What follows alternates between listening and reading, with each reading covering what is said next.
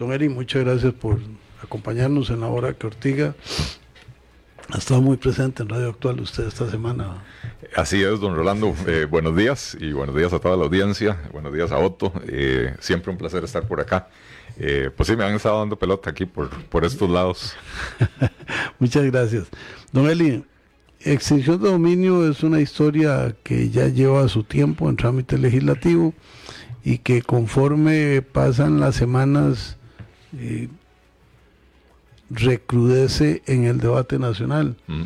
Eh, siendo diputado, nosotros iniciamos el trámite, pero según las noticias que he oído y, reflexiones que nos han compartido, incluso tuvimos hace unas semanas una conversación con don Andrés Quintana, presidente de Canara, sobre los cambios que se le ha introducido al proyecto mm. y lo que podría implicar para la certeza jurídica de quienes son poseedores de bienes en este país. Entonces, eh, usted es economista, ha estudiado el tema, ha escrito sobre el tema.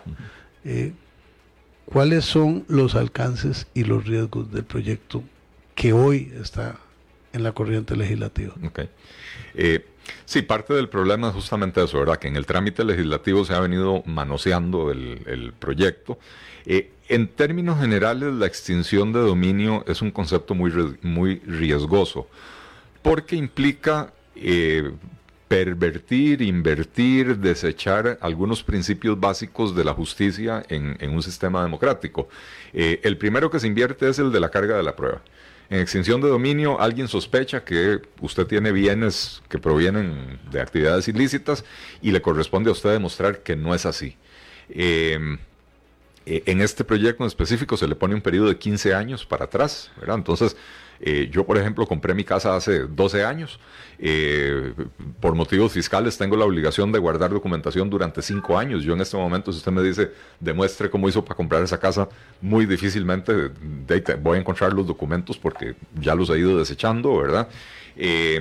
y entonces le pone a los ciudadanos eh, una carga de la prueba que no es normal en un sistema democrático donde se supone que quien acusa, la parte acusadora, tiene la obligación de brindar las pruebas y demostrar que hubo un delito cometido. Eh, en este caso, se supone, o sea, se, dice que no, que no, tiene que haber un delito, simplemente es eh, con, una presunción. Una presunción de que el dinero viene, o el dinero, perdón, los, bienes, los activos, etcétera, provienen de alguna actividad ilícita. Eh, otro problema está con la definición de cuáles son las actividades eh, o, de qué es, está sujeto a la extinción de dominio. Eh, en una versión anterior se hablaba de actividades ilícitas. Bueno, actividades ilícitas, parquearse en zona amarilla es una actividad ilícita, ¿verdad? Entonces, alguien con un celo excesivo y con una pésima definición en la ley agarra y dice, vamos a, expropiarle el carro a esta persona porque se parqueó en, en zona amarilla, ¿verdad? No hay proporcionalidad. Eso se, intentó cambiar y, o se cambió y entonces ahora pusieron otra frase eh, que ahora se me fue de la memoria, eh, como dice el... Eh, dice algo así como sin motivo lícito aparente o sin causa lícita aparente, ¿verdad? Entonces, los bienes adquiridos sin causa lícita aparente. Bueno, pero que es una causa lícita aparente. Definir eso es eh, eh, absolutamente eh, imposible, ¿verdad? y entonces nuevamente queda muy a la interpretación de los fiscales, queda muy a la interpretación de las personas que quieran acusar que, que es una causa lícita aparente o que es más bien ausencia de una causa lícita aparente. En Costa Rica ya existen mecanismos similares a la extinción de dominio en la ley de capitales emergentes. El otro día decía don Alfredo Chirino, ex juez penal, actual, actual decano de la Facultad de Derecho de la Universidad de Costa Rica, que de esa ley que tendrá sus 15 años o 20 años de existir, eh, el caso más sonado fue el de un taxista que jugó tiempos ilegales, ganó 150 mil dólares y cuando le cayeron por capitales emergentes no tenía una fuente lícita para demostrar de dónde había venido el dinero. Bueno, pero había venido de los tiempos ilegales, no había venido del narcotráfico. Bueno, el taxista se quedó sin los 150 mil dólares, ¿verdad? Eh, entonces, eh, este concepto de la extinción de dominio contiene enormes riesgos, ¿verdad?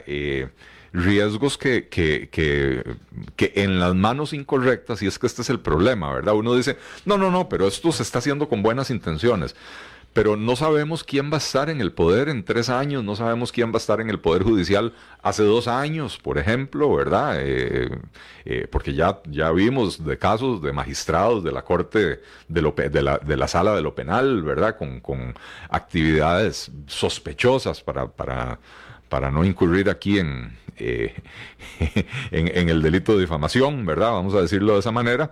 Eh, y esas son las personas que a final de cuentas o lo tienen que acusar a uno o lo tienen que juzgar a uno eh, y una herramienta de esta magnitud en manos de este tipo de personas es absolutamente peligrosa, ¿verdad? Don Eli, aquí hay un tema de límites, entonces yo mm, llevo la conversación a antes de hoy. ¿Es necesaria una ley semejante a esta en el contexto de Costa Rica? Usted nos da una referencia. Hay países donde ya se, se ha aplicado, eh, donde ha habido experiencias diversas. Entonces, la primera eh, pregunta, después de decir que es, ¿es necesaria? Y la segunda, hermanada con esta, en caso de que no hubiera ley de extinción de dominio, ¿Cuál es la alternativa? ¿Es, suficiente con lo que hay o se necesita algo diferente? Esa, segunda pregunta es muy importante, pero bueno, vamos por la primera. Eh, hay varios países que tienen extinción de dominio. Eh, eh, Colombia, desde, si no me equivoco, 1996 o 1998, se tienen ya más de 20 años de experiencia con la extinción de dominio.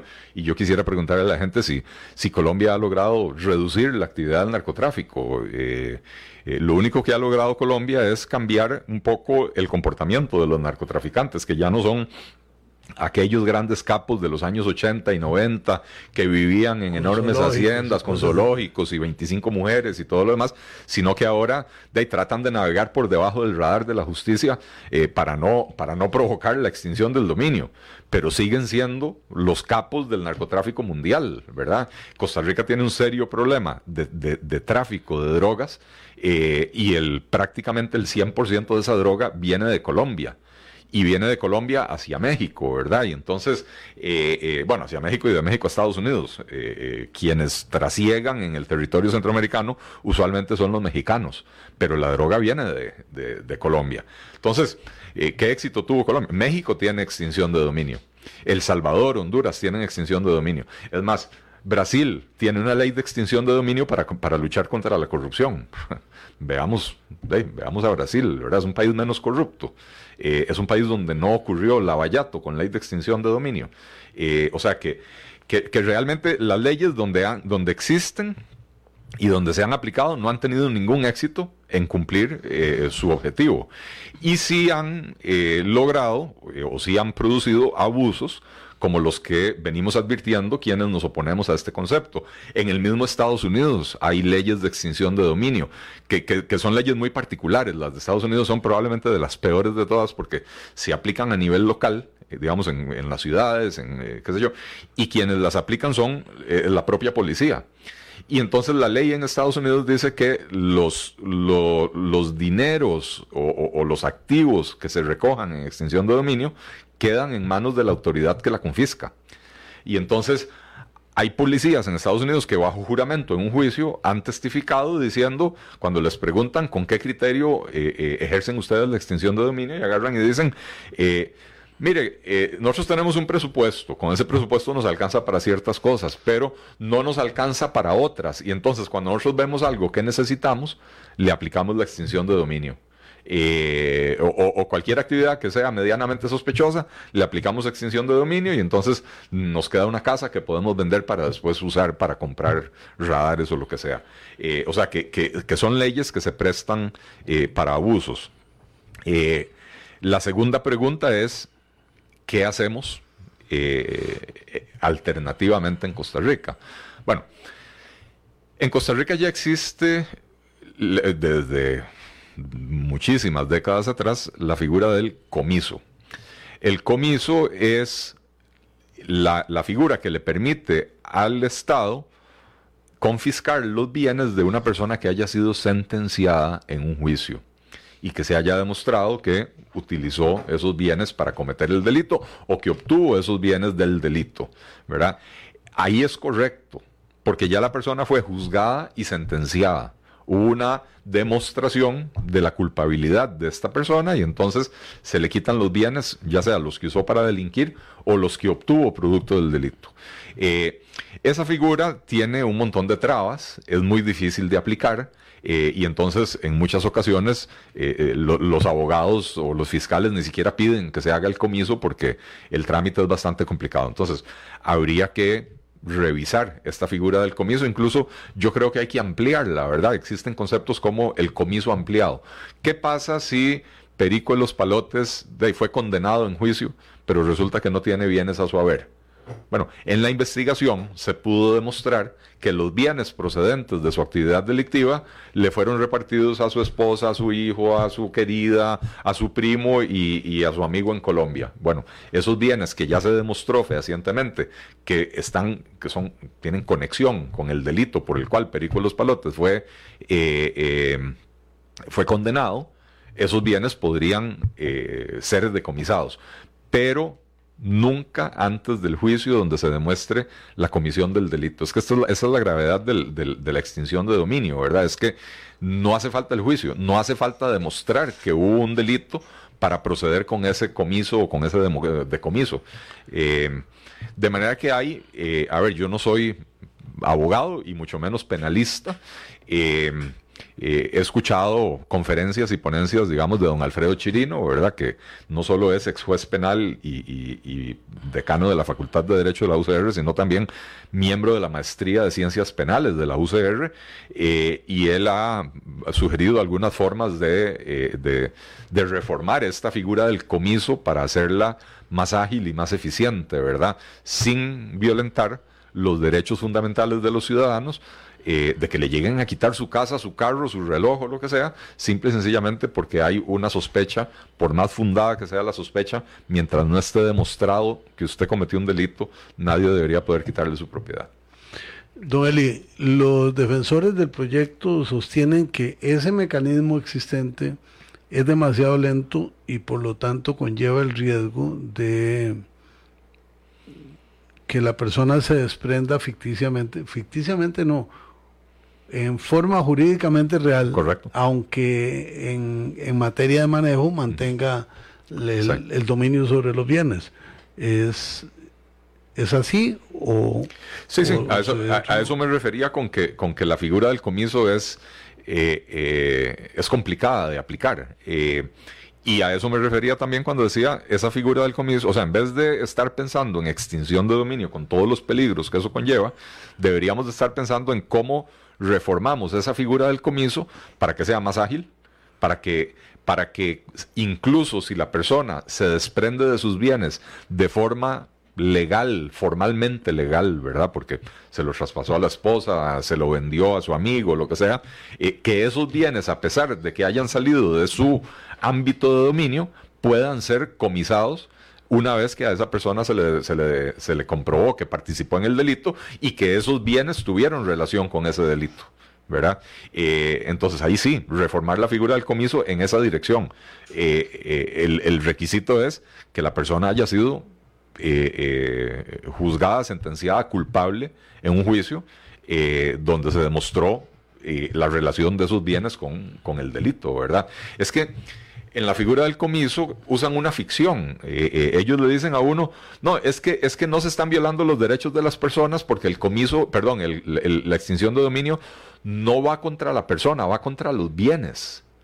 Bueno, pero es que los bienes no tienen existencia eh, si no es en el contexto de quién, los, quién los posee y para qué los utiliza, ¿verdad? Los bienes no tienen derechos, los bienes no tienen deberes, son las personas que adquieren esos bienes y que los utilizan para delinquir, eh, las que deben de recibir el castigo. O sea, uno, no puede castigar un edificio. Uno castiga al propietario del edificio, ¿verdad?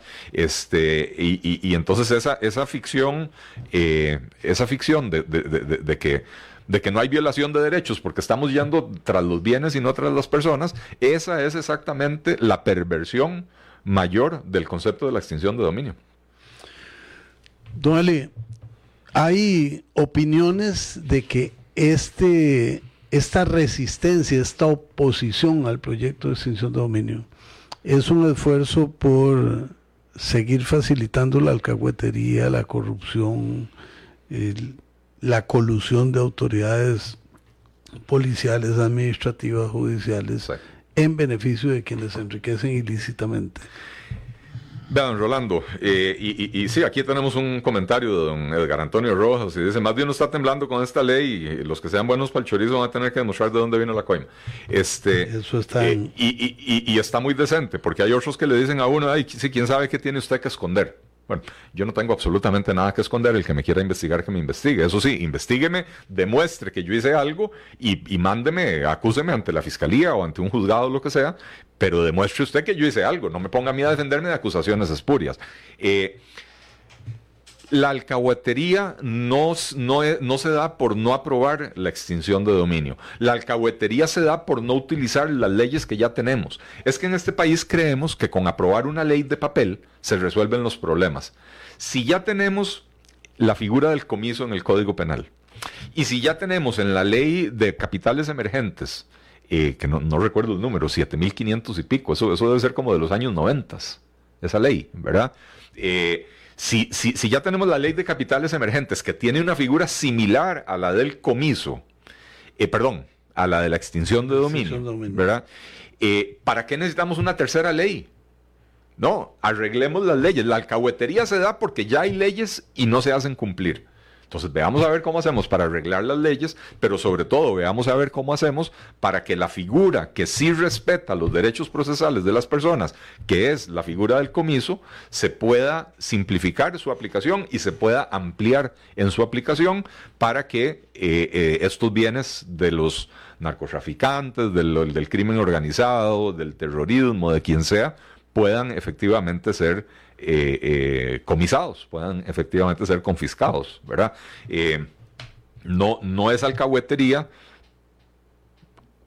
tratar de proteger los derechos fundamentales de las personas. Es que lo peor que podemos hacer es que en aras de una falsa sensación de seguridad sacrifiquemos nuestras libertades y que entonces terminemos sin seguridad y sin libertad. Eso sería lo peor que podría ser eh, una, una, sociedad. Eh, le, voy a dar un ejemplo. Nosotros tenemos, la gente habla de la corrupción y qué sé yo. Eh, nosotros tenemos la, la ley de la ley de enriquecimiento ilícito. Y vea usted qué lindo lo que dice el artículo 57. Influencia en contra de la hacienda pública. Artículo 57. Serán penados con prisión de 2 a 8 años el funcionario público y los demás sujetos equiparados que al intervenir en razón de su cargo influyan, dirijan o condicionen en cualquier forma para que se produzca un resultado determinado lesivo a los intereses patrimoniales de la hacienda pública o al interés público este artículo usted perfectamente podría aplicárselo a Elio Fallas y a Luis Guillermo Solís por el hueco fiscal, ¿verdad? Pero yo creo que este artículo nunca ha usado, nunca ha sido usado en la vida, ¿verdad? Esto no es un caso de enriquecimiento ilícito, pero esto está en la ley de enriquecimiento ilícito, ¿verdad? La ley contra el enriquecimiento ilícito. Ahí está, ahí tenemos para castigar a las personas que perpetraron el, ¿cómo se llama? el hueco fiscal. Ahí lo tenemos pero lo más probable es que este artículo vaya, permanezca en el olvido y que nunca vaya a ser utilizado. Entonces, no tenemos que aprobar otra ley. No, la ley ya está. Las leyes ya están. En Costa Rica tenemos ley contra el enriquecimiento ilícito. No sirve para un carajo. Usted lo sabe. Usted fue diputado. Usted probablemente tuvo que presentar declaraciones de bienes cada año. No sé si los diputados les toca. Sí. Eh, eh, yo cuando fui viceministro y cuando fui directivo de Arecep, todos los años tenía que presentar mi declaración de bienes. Eso no sirve para un carajo. Eh, eh, eso no sirve para un carajo por lo mismo que usted decía. si uno está adquiriendo bienes ilícitamente, no los va a declarar o los va a esconder o, va, se los va a, poner a nombre de la prima, de la querida, del qué sé yo, ¿verdad?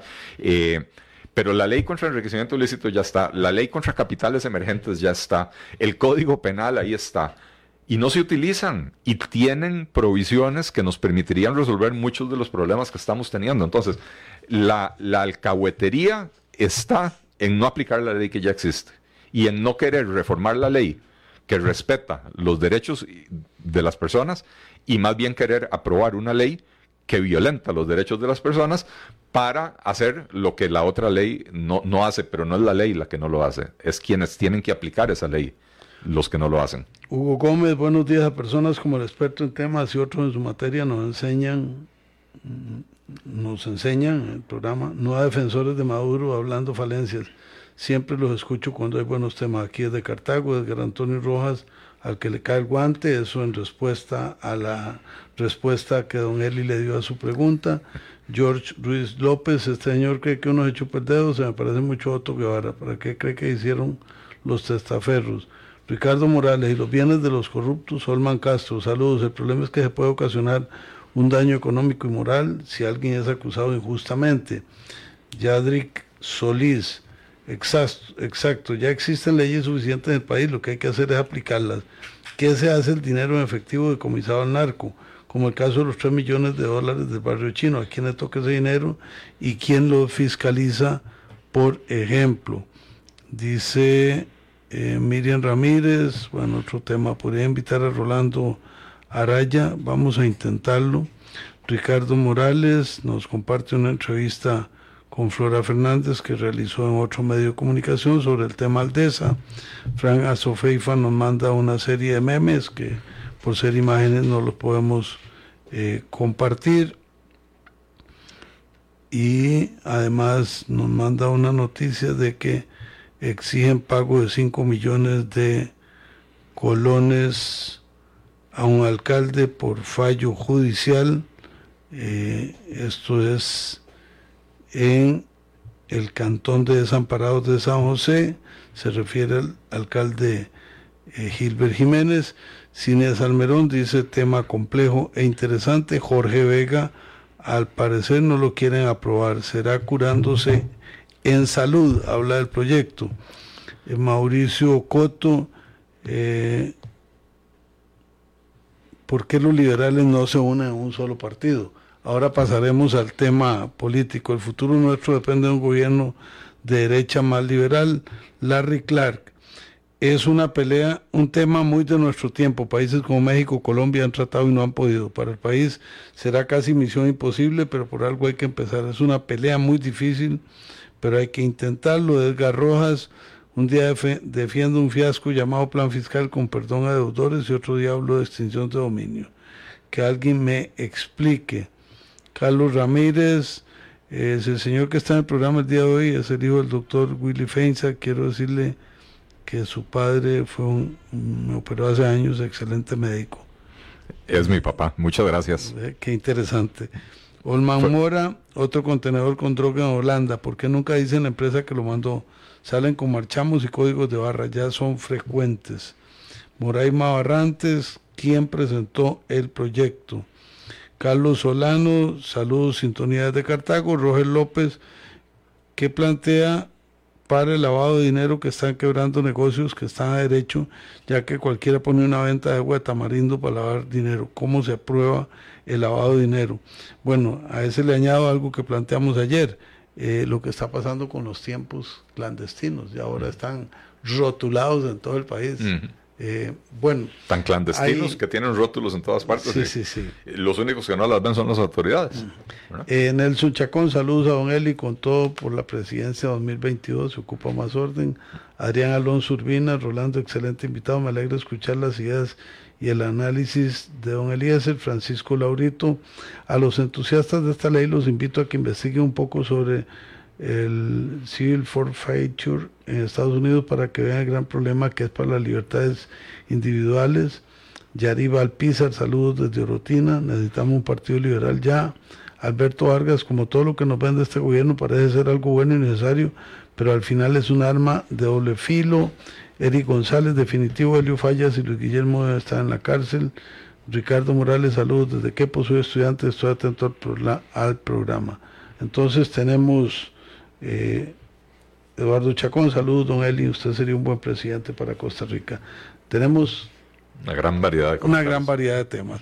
Eh, entonces hay un tema mm, crucial, es la desconfianza hacia iniciativas que estén en la Asamblea Legislativa. Otro que plantea una radioescucha, ¿quién planteó este proyecto de ley? Y eh, vamos cerrando el tema de extinción de dominio y aprovechamos un rato para hablar de política y desde luego usted puede acompañarnos por el 905-107-1107 por Facebook Live que está abierto o bien por eh, 8711-1071 en WhatsApp. A ver, eh, eh, el tema de la desconfianza es muy importante. Yo, yo tengo una muy querida amiga, no voy a mencionar su nombre porque por motivo de su trabajo probablemente la metería en problemas. ella es abogada, fue, fue fiscal aquí en Costa Rica, ahora trabaja en un, organismo internacional. Y entonces discutimos mucho, porque ella está a favor de la figura del, de la extinción de dominio.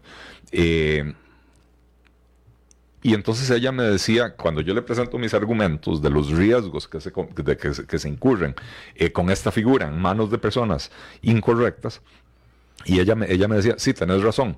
Me dice, cuando no hay confianza en las instituciones, este tipo de herramientas son muy peligrosas. Entonces yo le respondí, le dije, sí es cierto, pero además cuando hay confianza en las instituciones, este tipo de herramientas no son necesarias no son necesarias porque si hay confianza en las instituciones es porque la ley se hace cumplir.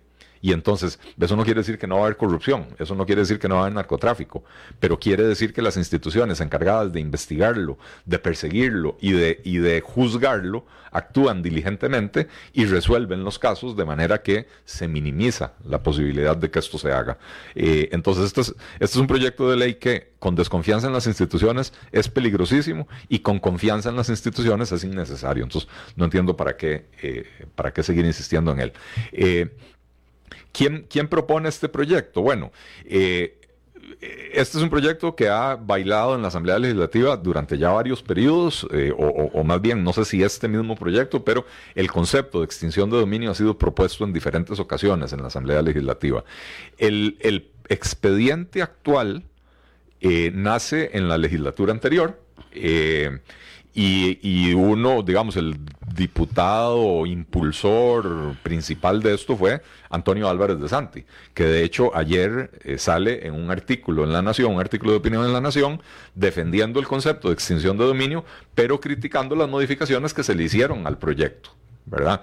Eh, pero no le echamos la culpa a don Antonio Álvarez eh, en exclusiva. Este es un proyecto que ha tenido el apoyo de diputados de prácticamente todas las fracciones presentes en la Asamblea Legislativa actual. Eh, en diferentes etapas del trámite, cuando ha habido votaciones en comisión, etcétera, diputados de todos los partidos lo han apoyado, ¿verdad? Además, prácticamente solo algunos diputados del PUSC se han, en, esta legislatura actual se han opuesto a este proyecto. O sea, es un proyecto que tiene muchísimos padrinos.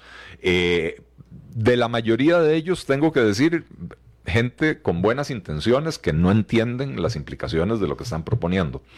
Eh, no me sorprendería que entre ese grupo también haya gente con eh, intenciones perversas, ¿verdad? Eh, la gente tiende a pensar que aquí en Costa Rica no suceden esas cosas. ¿verdad? Que aquí en Costa Rica no, no, no se montan persecuciones y qué sé yo.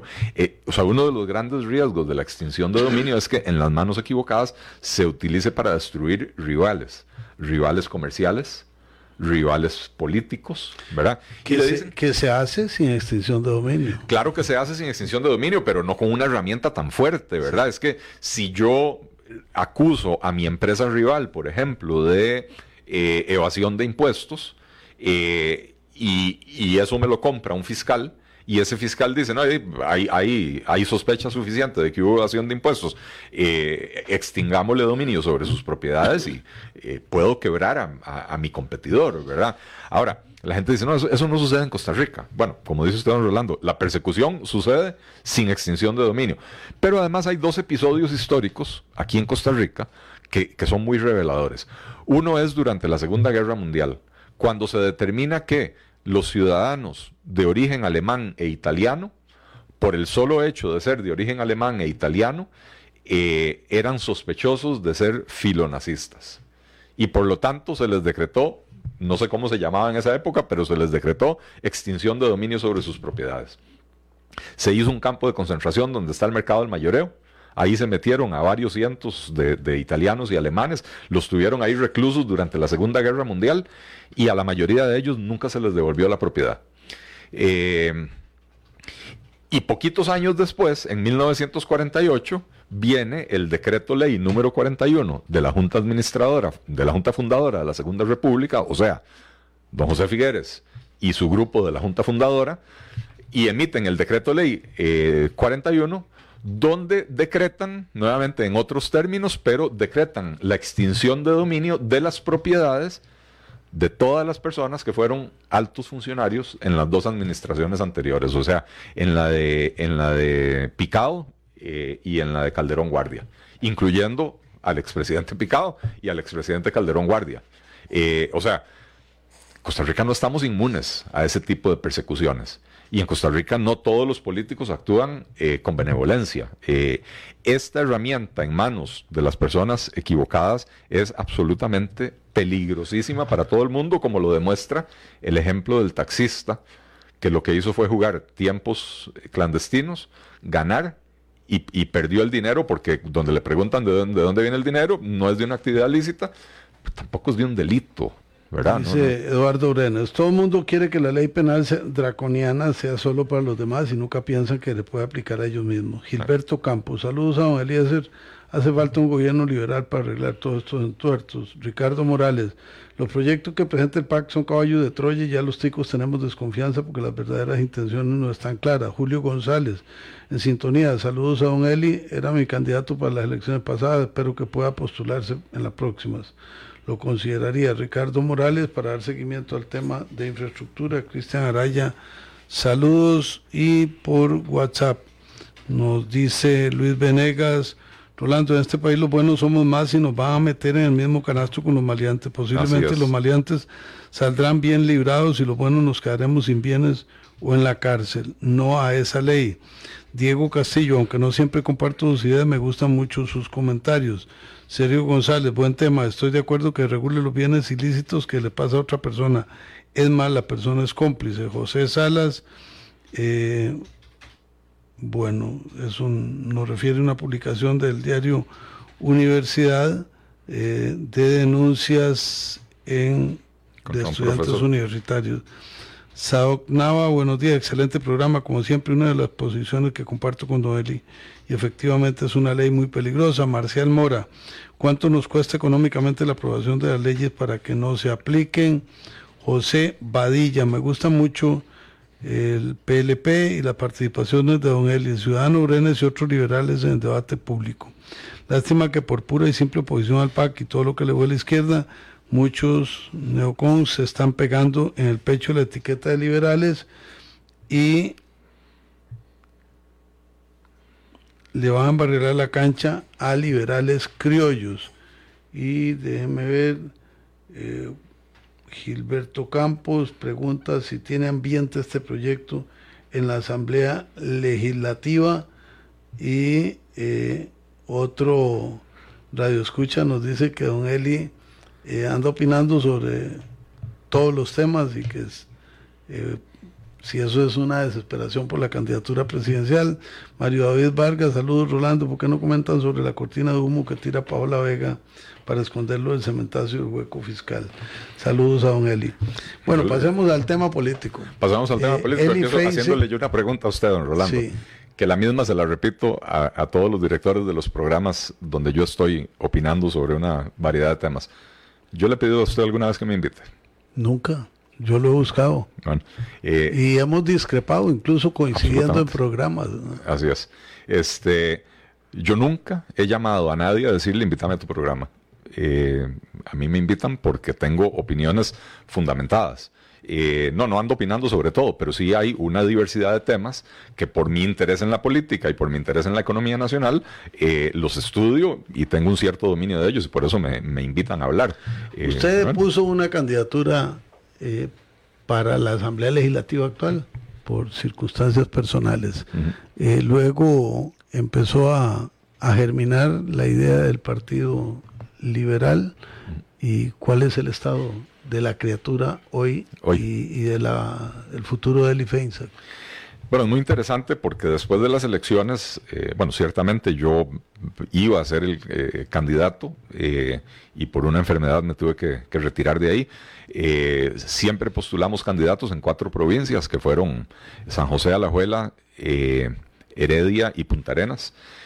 no nos fue bien, no, no obtuvimos ningún diputado.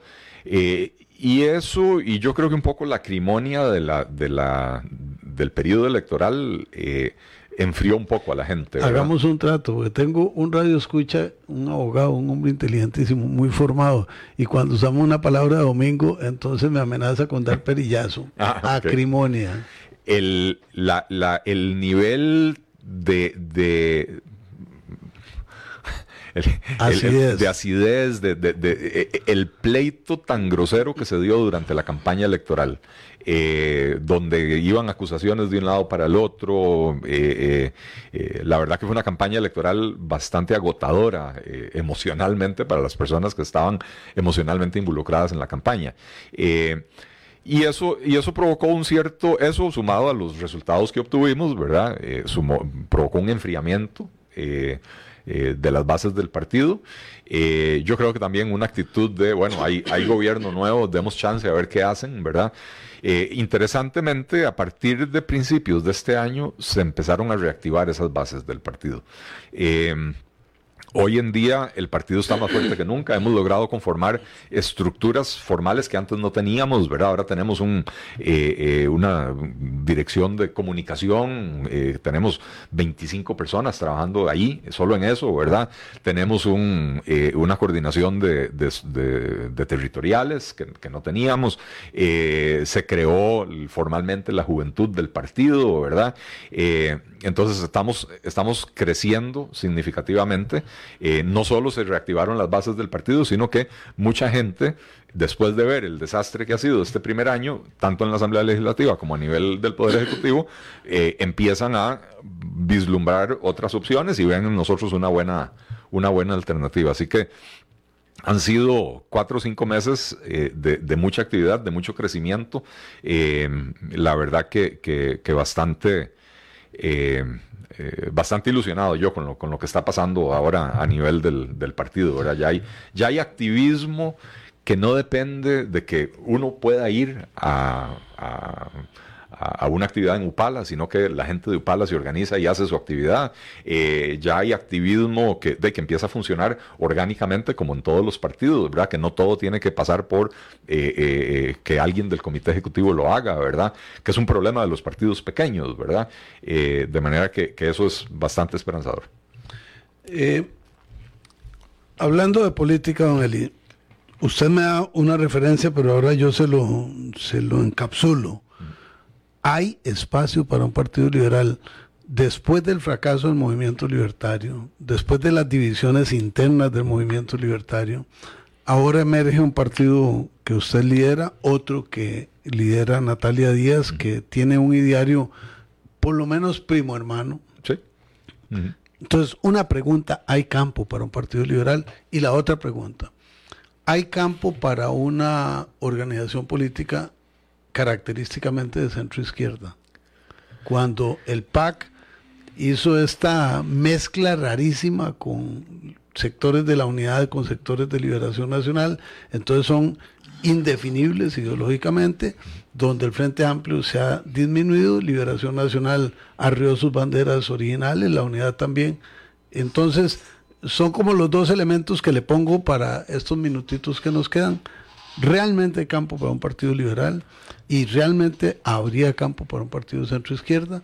905-107-107, si usted quiere acompañarnos por la vía telefónica, 87-11-1071, el WhatsApp. No solo hay campo para un partido liberal, eh, a Costa Rica le urge tener un partido liberal fuerte. Eh, que esté justamente defendiendo este tipo de cosas, ¿verdad? Cuando se quieren pasar proyectos como extinción de dominio, que es un absoluto atropello a, las libertades individuales, eh, el país lo necesita. Pero más que eso, el país necesita un partido liberal en, en la concepción criolla del liberalismo, ¿verdad? Del, liberalismo de, de, la generación del Olimpo en Costa Rica, del liberalismo de la mayoría de los presidentes del siglo XIX y principios del siglo XX que tuvo Costa Rica, que eran presidentes liberales, eh, insisto, con una concepción bastante clásica del liberalismo, eh, y, cuando hablo de bastante clásica me refiero a que eh, tomó bastante del, liberalismo europeo del, siglo XIX, principios del siglo XIX, final del siglo XVIII, eh, tanto inglés como francés. Eh, pero pero eh, lo, supieron adaptar a las necesidades de Costa Rica. Entonces, la gente piensa que uno por ser liberal todo lo que le importa son los mercados. Bueno, pues yo reconozco que para que un mercado funcione bien, hay que tener una oferta laboral eh, que, permita desarrollar una, oferta laboral idónea. Y eso implica que la gente idealmente tiene que estar bien formada, bien educada. Y entonces fue en un gobierno liberal cuando se decretó por primera vez en Costa Rica la educación primaria universal, obligatoria y costeada por el Estado, ¿verdad? No, no es gratuita, la pagamos los que pagamos impuestos, pero es eh, eh, al estudiante no le cuesta directamente, pero es costeada por el Estado que es lo mismo que decir que es costeada por los ciudadanos. Eh, fue, eso fue en un gobierno liberal, ¿verdad? Eh, de manera que, ese tipo de liberalismo Costa Rica realmente lo necesita porque es un balance importantísimo, eh, establece un equilibrio importantísimo a, los desmanes de otras corrientes de Tenemos dos llamadas. Buen día, ¿quién nos habla? Doña Claudia Montero. Adelante, doña Claudia. Vea, buen día. ¿Usted estaría de acuerdo ahora que habla de liberalismo con la renta mundial?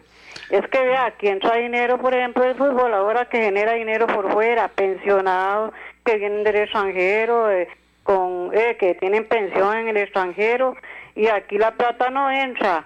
Muchas gracias a doña Claudia. Siguiente llamada. Buen día. ¿Quién nos habla? Rafael Mata. Don Rafael, adelante.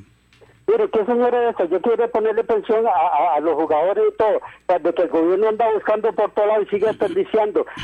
yo no sé qué te entera el proyecto que este pago. Lo que hay que plantear el proyecto con el rendimiento lícito de los que están en el Estado, de los pensionsotas, de, de, los soldados. A eso es lo que hay que caerle. Muchas gracias por su llamada. Evisir Siles dice, no pide que lo inviten, pero nunca se niega. Bueno, yo creo que eso, la gente que tiene criterio y que puede acceder a medios eh, debe hacerlo, debe concurrir. No es eh, así como de, eh, que es muy grato, porque esto es muy ingrato. A veces pueden pegar, rasparle la pintura a uno también. totalmente. Además de que lo hago sacrificando mi, espacio laboral, ¿verdad? yo, no, soy funcionario público, yo me mantengo solito. Edgar Rojas, no lo quiero, pero ponémelo en el sombrero. Ruth Rubí, ocupamos un gobierno liberacionista, a ver si dejan tranquila la Iglesia Católica. Este gobierno es de ateos hasta el cuello. Eh, Gonzalo Sánchez, hoy día falta la figura de otro gobernador en el Congreso, esa contraparte es requerida. Bueno, eh, ese es un punto interesante. En la Asamblea Legislativa hoy eh, los contrapesos están totalmente difuminados, incluyendo a José María Villalta, que se lo dijimos aquí en la hora que Ortiga. Ha optado una posición eh, cómoda, de confort, de confort, de poco contraste y eh, de posiciones liberales no me parece que haya nadie, en la Asamblea Legislativa. Entonces, la mitad era si hay espacio para un partido liberal. La otra mitad era si hay espacio para reconstituir una fuerza de centro izquierda. Eh, me imagino que si se ponen rodilleras y están dispuestos a pegar un buen poco de codazos, se pueden abrir el espacio. O sea, eh, ese espacio de, la centro izquierda eh, está eh, llenísimo, ¿verdad? De la centro izquierda, y tendría que decir centro izquierda y de ahí para la izquierda, ¿verdad? Se ha ido llenando y como usted bien lo dijo, hay facciones dentro de la unidad que, están más a la izquierda del centro, hay facciones dentro de Liberación que están más a la izquierda del centro, que, que, que aborrecen al PAC simplemente porque el PAC es el hijo pródigo, ¿verdad? Pero, pero que en sus posturas no tienen mayores diferencias. Eh, el PAC tiene una facción que está al centro izquierda y otra facción que está más hacia la izquierda extrema, ¿verdad? Como esta diputada que anda proponiendo ir a, aprender maravillas del, Congreso cubano, eh, etcétera, ¿verdad? Eh, pero ahí en ese espacio del centro izquierda hay un montón de gente tratando de pelear pelear ese lugar, ¿verdad? lo que no hay es un eh, un partido que sea consistente y coherentemente de centro izquierda. Eh, eh, hay partidos que tienen alas de esa naturaleza, pero que al final de cuentas, como dijo usted, el, Liberación Nacional arrió las banderas, realmente nadie sabe a dónde está parado, para dónde podría ir, ¿verdad? y mucho depende de quién sea el candidato. la Unidad Social Cristiana realmente es lo que es es una federación de de caciques provinciales y, no hay mucho trabajo ideológico en este momento en la Unidad Social Cristiana. Eh, y el PAC, bueno, estamos viendo el, desastre que es el PAC, ¿verdad? Eh, así que, que eh, si la pregunta es si yo creo que sería bueno que haya un partido de centro izquierda consolidado, yo creo que sí sería bueno. como también creo que sería bueno que haya un partido de centro derecha consolidado. pero la realidad es que en ese campo del centro izquierda, yo veo tanto molote que es muy difícil abrirse espacio. Ya que hemos administrado el tiempo muy juiciosamente junto con nuestros eh, participantes por las diferentes vías, una pregunta de economía nacional. ¿Cómo ve el IFENSA el inicio de la aplicación del plan fiscal en un país que va deprimiéndose aceleradamente, que no genera empleo, que incrementa la pobreza? Y que está expuesto a una serie de, decisiones estructurales y coyunturales, todas gravosas. Entonces, para usted que tiene la visión por su profesión, porque está eh, metido también en el tema de análisis eh, y en política, ¿qué vislumbra a partir del RIGE, del plan fiscal?